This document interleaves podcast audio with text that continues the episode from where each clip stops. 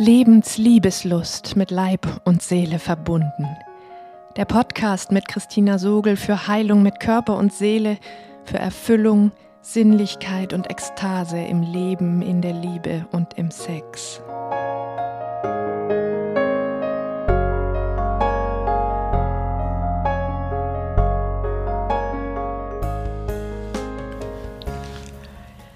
Hallo, du atmendes Wesen. In dieser Podcast-Folge halte ich ein Plädoyer für das so ziemlich unangenehmste Gefühl oder eher Nicht-Gefühl, das ich kenne. Scham ist einer deiner zentralen Gefängniswärter und damit gleichzeitig Hüter des Schlüssels zu deiner Freiheit. Du erfährst, warum Scham genau genommen kein Gefühl ist, lernst ihre Masken zu erkennen und findest heraus, wie sie dein Wegweiser in den Himmel wird. Wie immer lade ich dich ein, dir einen gemütlichen und ungestörten Platz zu suchen, die Augen zu schließen, tief durch den leicht geöffneten Mund zu atmen und der Antwort deines Körpers auf meine Worte zu lauschen. Sie zeigt dir, was meine Worte mit dir zu tun haben. Erst vor wenigen Jahren habe ich begriffen, dass Scham das ist, was ich bis dahin immer Einseitigkeitsschmerz genannt hatte. Eigentlich finde ich das Wort Einseitigkeitsschmerz viel schöner und aussagekräftiger. Es hat was mit so wunderbar zarten Dingen wie Sehnsucht, Hoffnung und Vertrauen auf Resonanz zu tun, die sich im Fall des Einseitigkeitsschmerzes urplötzlich als unberechtigter Irrtum herausstellen. Gleichzeitig ist es viel mehr als ein Schmerz. Es zerreißt oder besser zersetzt uns bis ins Innerste. Kein Ort in uns bleibt davon unberührt. Von jetzt auf gleich werden wir körperlos. Explosion und Nebel im Kopf, Knoten in der Zunge, wie aufgelöst und verschwunden, vom Erdboden verschluckt. Kennst du das? Oder hast du es komplett gelernt zu vermeiden? In beiden Fällen ist deine Welt kleiner, enger und dunkler, als sie gedacht ist. Scham ist zusammen mit Schuldgefühl und lähmender Angst dein mächtigster Gefängniswärter und Hüterin des Schlüssels zu deiner Freiheit. Ihre Macht besteht in ihrer heimtückischen Wirkung. Sie zwingt dich dazu, die Dinge um jeden Preis zu vermeiden, also nicht zu tun, für die du dich schämen würdest. So spürst du sie eben gerade nicht, und sie wirkt unentdeckt umso machtvoller. Ebenso wie Schuldgefühl ist sie genau genommen kein vitales Gefühl, eher ein Nichtgefühl, eine Abwesenheit oder eine Auflösung von jeglichem Gefühl, weil sie deinen Körper abschaltet und dich in den Kopf katapultiert. Sie bringt dich dazu, bereitwillig zu funktionieren und Erwartungen der Außenwelt zu erfüllen, was einen immensen Kraftaufwand erfordert, den sonst niemand freiwillig bringen würde. Weil sie aber in dieser Kultur so frühzeitig in unser Nervensystem fließt, bevor du überhaupt ein seelisches Immunsystem entwickelst, bemerkst du den Preis gar nicht, den du zahlst. Du kennst es ja nicht anders, empfindest es also als normal.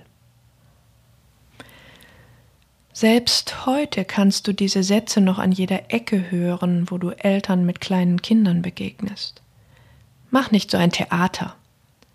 Bist du etwa noch ein Baby? Glaubst du allen Ernstes, das würde hier jemanden interessieren, dass du das willst? Wenn du dich nicht benehmen kannst, kannst du dir Fernsehen oder was auch immer heute Abend abschminken. Beschämung, Beschuldigung, Drohungen und Strafen sind auch heute noch gängige Erziehungsmittel. Hilflose Offenbarungseide emotional überforderter Eltern, die keine Idee haben, wie es anders gehen kann. Immer wieder höre ich, Scham hat aber auch was Gesundes. Mein persönlicher Eindruck ist, das, was die Menschen meinen, die das sagen, würde ich eher als einen natürlichen Ausdruck von Grenzen empfinden. Dieses, das mag ich nicht zeigen, ohne dieses Kleinwerden und innere Verschwinden darin.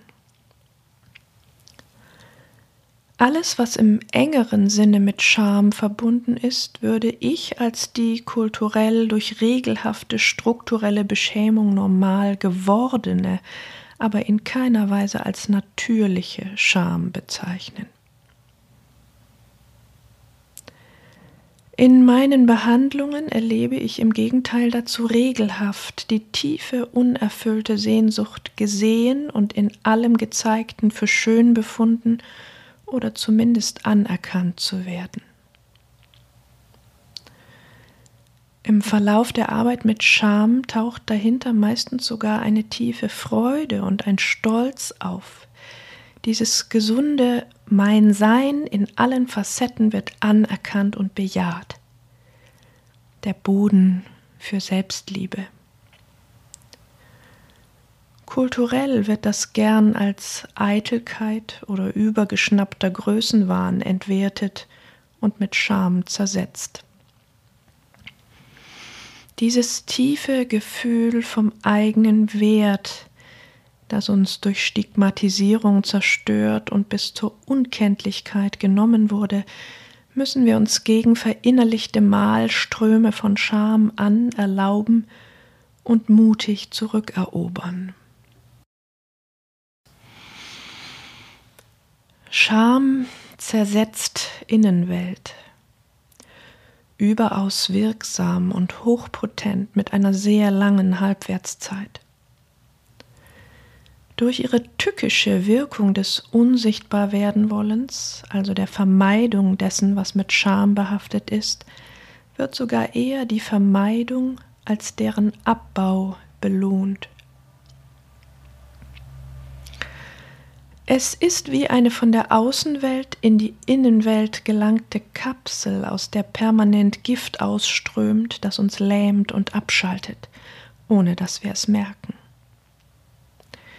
Tatsächlich besteht sie aus Gedanken darüber, wann und womit wir falsch, schlecht, ungenügend, zu wenig oder zu viel sind, wenn wir etwas Bestimmtes tun oder auch nicht tun. der Unterschied zwischen Scham und Schuld? Schuldig fühlen wir uns, wenn wir etwas falsch machen, es also anders machen könnten, um dem Gefühl zu entkommen. Schämen tun wir uns, wenn wir falsch sind, also gibt es kein Entkommen, keinen Raum jenseits davon. Wir können nur versuchen, darin unentdeckt zu bleiben, müssen dafür aber permanent auf der Hut sein und dürfen nicht unbefangen werden, um uns nicht zu verplappern. Ich möchte mich aber einen Moment lang diesem kleinen Wörtchen zu widmen. Zu viel, zu wenig, zu unpassend. In meinem Erleben ist es ein absolut relatives, verhältnismäßiges Wort, das in der Regel Eltern oder Erwachsene dort mit Vorliebe benutzen, wo sie ihre eigenen Grenzen nicht setzen können und mit ihrem Latein am Ende sind. Dann ist das Kind zu wild, zu hm, hm, hm, nur nutzen die meisten Erwachsenen es, um ihre eigene Begrenztheit zu kaschieren. Sie sagen eben nicht, ich bin von deiner Wildheit oder deinen Wünschen überfordert, sondern du bist zu. Je weniger die Erwachsenen für ihr Handeln Verantwortung übernehmen, desto mehr entlasten sie sich vom eigenen Schuldgefühl, von der eigenen Scham auf Kosten ihrer Kinder, indem sie es den Kindern weitergeben. Dieses zu ist also allzu oft ein Offenbarungseid, ein Dokument emotionalen Missbrauchs unter kulturellem Schutz, bestehend aus tief verkörperten christlich-patriarchalen Überzeugungen. Es ist keine Wahrheit. Was mir nicht zusteht, kann ich auch dir nicht zugestehen. Wo ich es schwer habe, kann ich dir keine Leichtigkeit zugestehen. Wo ich mein Licht unter den Scheffel stellen musste, um dazuzugehören, nenne ich dich anmaßend, gierig, hochmütig, wo du Größe wagst. Neid als soziales Regulativ stellt immer wieder aufs neue, freudlos niedergedrückte Begrenztheit her, um das eigene Opfer, den eigenen Schmerz verpassten Lebens nicht spüren zu müssen. Auf Kosten der Kinder. Denn schon unsere christliche Kultur fußt auf einem Kindsopfer.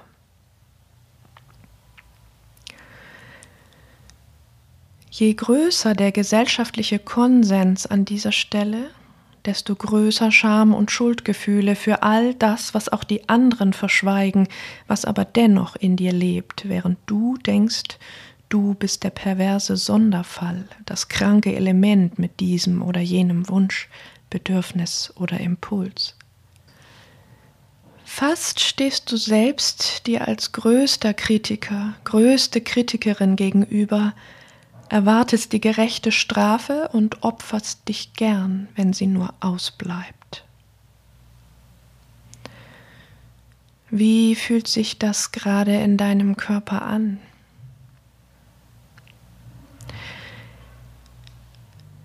In vielen meiner therapeutischen Behandlungen spielt es im Verlauf eine große Rolle, diesen letzten Moment von Unbefangenheit zu finden, an den es wichtig ist, sich zu erinnern.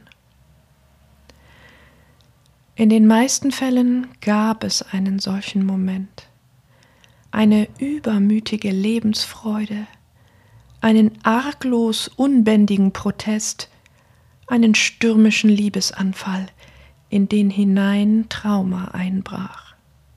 Ein wütender Schrei aus dem Nichts, ein schneidendes Urteil, schreiendes Desinteresse, sadistisch überhebliche Beschämung, und das sind nur die großflächig üblichen Erfahrungen. Eiskalt erwischt im Moment größter Schutzlosigkeit. Kannst du diesen krassen energetischen Bruch zwischen Flow und Erstarrung in deinem Körper spüren? Auf der Ebene des Nervensystems dieses Säugetiers, das du bist, ist diese Mischung aus Erschrecken und vernichtender Scham eine Vollkatastrophe. Nicht weniger als Todesangst, eingefroren in den tiefen Muskelschichten, Nervenbahnen und Gelenken. Bei Entdeckung aus der Herde ausgestoßen zu werden und ohne den Schutz der Herde einsam auf der Steppe zu verhungern oder gefressen zu werden. Kein Wunder, dass wir so bereit sind, nicht nur all das zu unterdrücken, sondern bis zur Unkenntlichkeit zu vergessen, was uns hätte gefallen können, vielleicht sogar hätte wichtig sein können, wenn es nur die Möglichkeit schafft, dem Tod zu entgehen, zu überleben. In meinen Behandlungen konnte mir kaum jemand Scham und Schuldgefühl als vitale Empfindungen im Körper beschreiben, viel mehr als zersetzende Gedanken, Empfindungen eher in Form von Bildern außerhalb des Körpers, eine schwere Steinplatte auf der Brust, ein schwerer, klebriger, grauschwarzer Mantel um die Schultern. Aus dieser Erfahrung heraus möchte ich mit dir ein hilfreiches Bild teilen, das mir dazu mal gekommen ist. Scham und Schuldgefühl sind wie Eiter. Sie sind die toxischen Produkte einer uralten Wunde, die vor langer Zeit entstand, durch die Vermeidung verschlossen wurde und nun in der Tiefe verborgen schwelt. Wenn diese Wunde heilen soll, ist es unerlässlich, sie zu öffnen und ebenso unvermeidlich wie erwünscht, dass der Eiter abfließt. Damit meine ich, dass es nicht gelingt, dich mit dem Sichtbarmachen, dem Tun auf eine Zeit zu vertrösten, in der du dich nicht mehr schämst oder schuldig fühlst. Die wird nicht kommen. Andersrum wird ein Schuh draus, wenn du die Dinge trotzdem tust und darauf vorbereitet bist, dass der Eiter abfließen muss, dann kannst du Scham und Schuldgefühle eher als Nebenwirkungen einer Heilung denn als katastrophale Wahrheiten erleben. Anders als echte, vitale Gefühle musst du sie auch nicht durchfühlen, bis sie abklingen. Das tun sie nicht in ihren endlosen Gedankenmonologen. Wenn du willst und standhaft bist, dann kannst du es tun. Du kannst dir aber auch erlauben, kaum dass du sie zur Kenntnis genommen hast, dich abzulenken und irgendetwas Schönes zu tun, während der Eiter abfließt. Mit jedem einzelnen Wagnis ein bisschen mehr. Und irgendwann stellst du überrascht fest, dass keiner mehr da ist. In allen gesellschaftlichen Tabus ist also Lebensenergie eingefroren und gebunden. Und die Scham, wenn du beginnst, sie in ihrem Wirken zu erkennen, ist deine Spur zu diesen Energiequellen.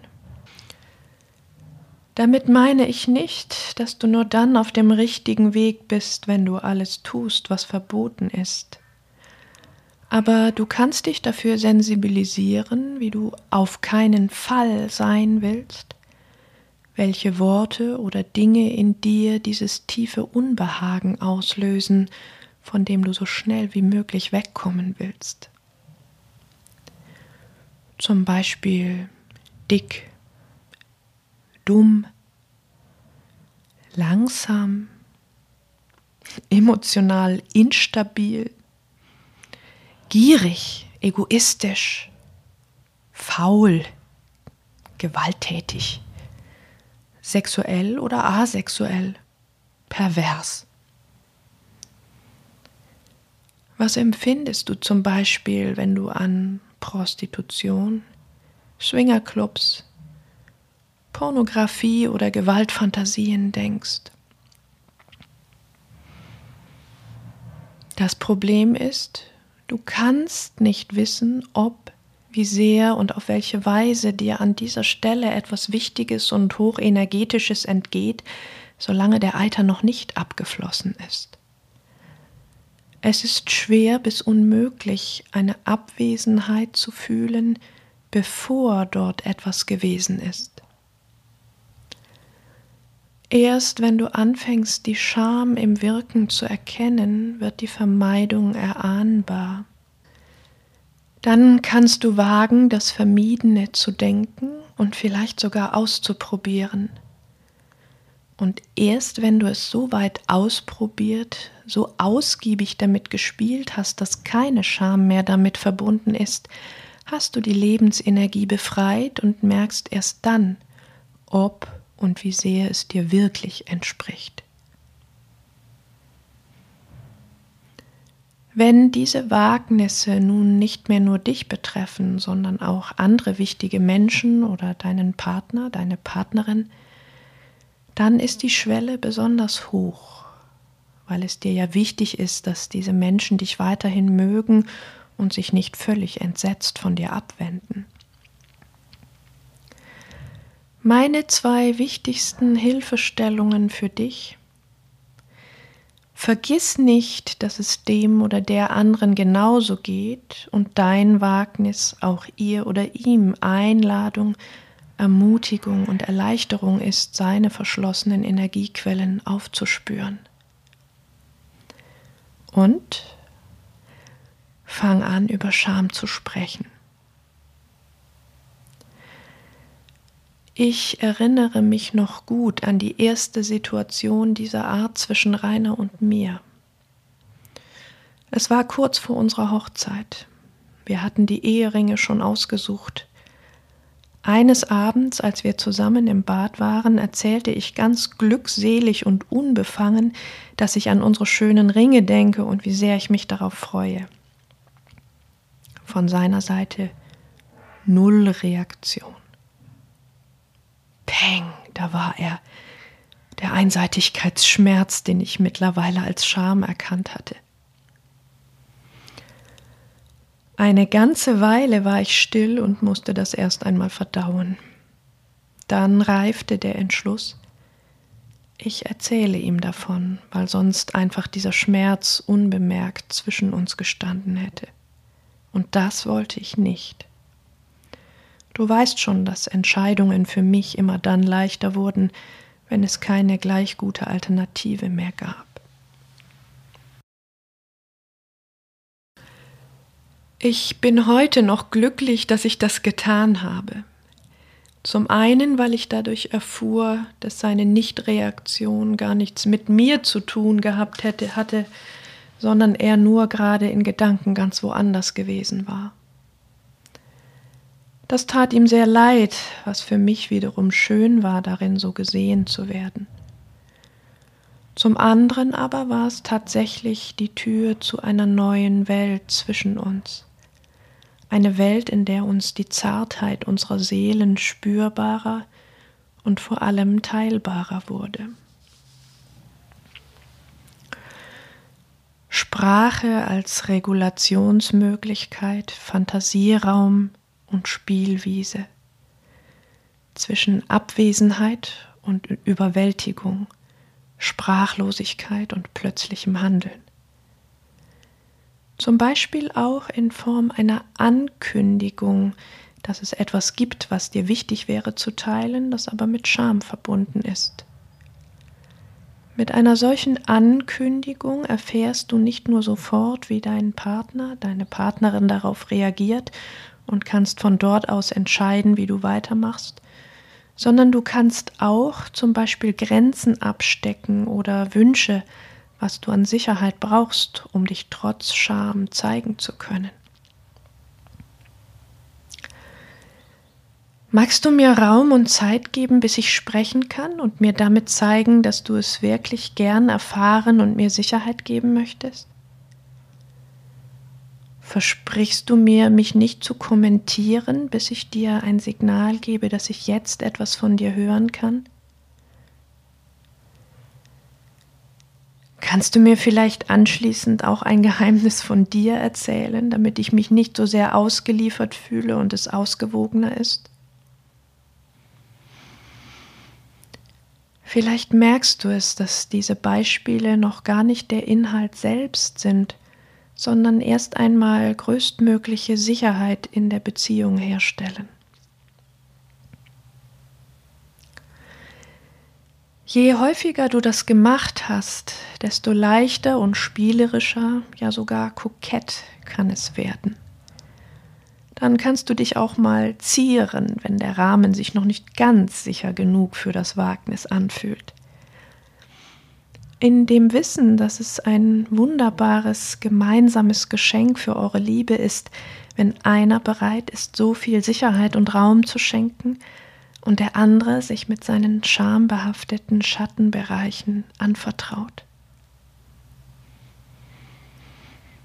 Tatsächlich ist es immer mehr und immer feiner geworden, wie dieser Dialog der Verletzlichkeit zwischen Rainer und mir Einzug gehalten und immer mehr Achtsamkeit hervorgebracht hat. Gerade im Hochofen der patriarchalen Machtspiele ist es unglaublich hilfreich, wenn es einen solchen gemeinsamen Boden tiefen gewachsenen Vertrauens gibt. Dann ist es auch möglich, so etwas zu sagen wie wenn ich ehrlich bin, merke ich, dass ich da ebenso kalt geurteilt habe, weil ich mich für vorhin rächen wollte oder weil es mir peinlich war, wie du da gewesen bist. Also ohne dass ich es müsste, Machtspiele offenzulegen und damit Macht und Kontrolle abzugeben. Unsere Erfahrungen damit sind einfach nur wunderbar denn es entsteht so wahnsinnig viel Nähe, Sicherheit und tiefes Vertrauen dadurch, wenn beide bereit sind, nach und nach alle heimlichen Waffen abzulegen. Das heißt nicht, dass es immer ganz leicht ist und sich niemals Reibungen daraus ergeben, aber mittlerweile hat es für mich tatsächlich einen ganz großen Zauber, wie viel Charme, Intimität und Erotik im Spiel mit Scham, Unsicherheit und Verletzlichkeit aufkommt. Es ist wie plötzlich ernst machen, wo alles vorher nur ein Spiel war. Und gleichzeitig mit etwas Verspätung wird es spielerisch, was vorher beängstigend existenziell war. Es wird dann unglaublich lebendig und direkt, unmittelbar und intensiv. Und es fühlt sich so sicher an, wenn keiner mehr bewaffnet ist. Wenn es spürbar ist, dass es kein Machtspiel mehr ist, sondern wahrhaftige und ungeschützte Begegnung auf der offenen Lichtung. Das kann bis ins Allerkleinste und Alltäglichste gehen. Stell dir mal eine Situation im Alltag vor oder auch im Bett, wo irgendwas geschieht, wofür du dich spontan schämst. Du hast zum Beispiel einen Termin vergessen oder eine besondere Tasse kaputt gemacht, ein Einzelstück. Oder du stehst auf einer Bühne und hast plötzlich nur Nebel im Kopf, wo du eben noch genau wusstest, was du sagen wolltest. Du machst jemandem ein Geschenk und merkst an seiner Reaktion, dass es ihm nicht gefällt. Oder du wagst dich in der Intimität, egal ob verbal oder körperlich, hervor mit einem heimlichen Wunsch und stößt damit auf ein angewidertes Gesicht oder auf Schweigen. Versteckst du dich hinter lässigen Worten, einem coolen Tonfall, einem flotten Spruch? Tust du so, als hätte das alles gar nichts mit dir zu tun? Nimmst du sofort alles zurück oder machst es zu, war doch nur Spaß? Wirst du kalt und gehst in den Rückzug? Drehst du die Situation schnell um, indem du dein Gegenüber beschämst? Schweigst du selbst, als wäre nichts gewesen und hoffst, dass auch der andere nichts mehr sagt? Oder verhältst du dich so, wie du weißt, es wäre souverän, während du dich zweiteilst, verlässt und nur innerlich im Erdboden versinkst? Kannst du es wagen, ganz weich bei dir und verbunden zu bleiben, auf jedes Versteck zu verzichten, deine Betroffenheit, deinen Schmerz, deine Scham, in der Stimme, in den Worten und Blicken, in deiner Mimik und Gestik auszudrücken, deine Mühe sichtbar zu machen, nicht vom Erdboden zu verschwinden? Oder mal anders gefragt, hast du tatsächlich genügend Zeit, um dir erlauben zu können, Leben mit Überleben zu verbringen?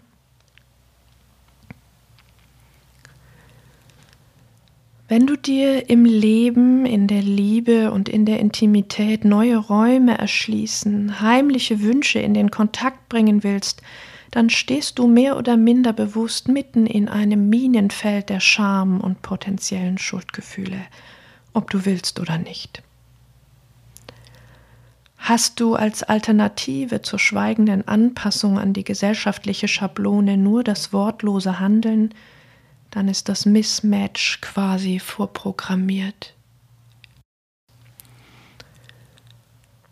Erschaffst du dir so, wie ich es dir verraten habe, aber zuvor ausreichend sichere innere und äußere Räume, um einen aktiven Dialog über Scham und schambehaftete Themen zu beginnen, dann kann der Eiter abfließen. Dann kann die alte Wunde heilen und es wird ein gutes und behutsames Feintuning möglich, das mit der Zeit den Weg für immer mehr Zartheit, Verletzlichkeit und Unbefangenheit bereitet. Dann wird und bleibt es unweigerlich aufregend und erotisch, weil es im Kontakt mit Verletzlichkeit höchstens leichter und entspannter, aber niemals langweilig wird. Inzwischen liegt für mich ein großer Zauber über dem Thema Scham. Entschämung ist wie aus einem Ganzkörperkondom auszusteigen oder dem Leben ohne Milchglasscheibe dazwischen zu begegnen. Und manchmal kann ein leiser, kichernd verschämter Humor die gerade noch existenziell bedrohliche Situation urplötzlich zu einer konspirativ verschwörerischen Gemeinschaft werden lassen. Oft endet das Wagnis, das mit einer einseitigkeitsschmerzhaften Getrenntheit begann, in tiefer Verbundenheit und Nähe. Wenn ich es also wage, mich selbst genügend lieb zu haben oder zumindest existieren zu lassen in dem, was ich gelernt habe, als so fehlerhaft und unvollkommen zu empfinden, dann kann ich das auch mit dir. Und dann kann ich mir auch vorstellen, dass du mich so lieb haben kannst. Dann kann ich dir und anderen Menschen sogar alle möglichen Reaktionen auf meine Unbefangenheit erlauben. Und dann geht der große, weite Raum von Freiheit und Ekstase auf. Wie fühlt sich das an? Sind dir eigene Beispiele eingefallen? Heimliche Wünsche oder Geheimnisse, die du tief verborgen hast? Vielleicht sogar vor dir?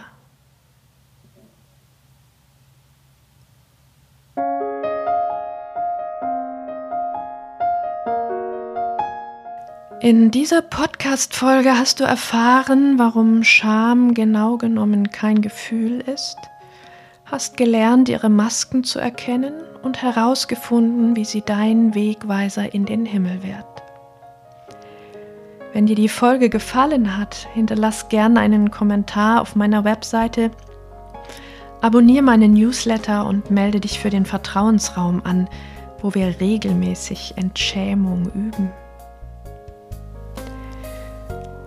Und nun lass uns zusammen mutig sein Lebensliebeslust entfachen und ekstatisch werden.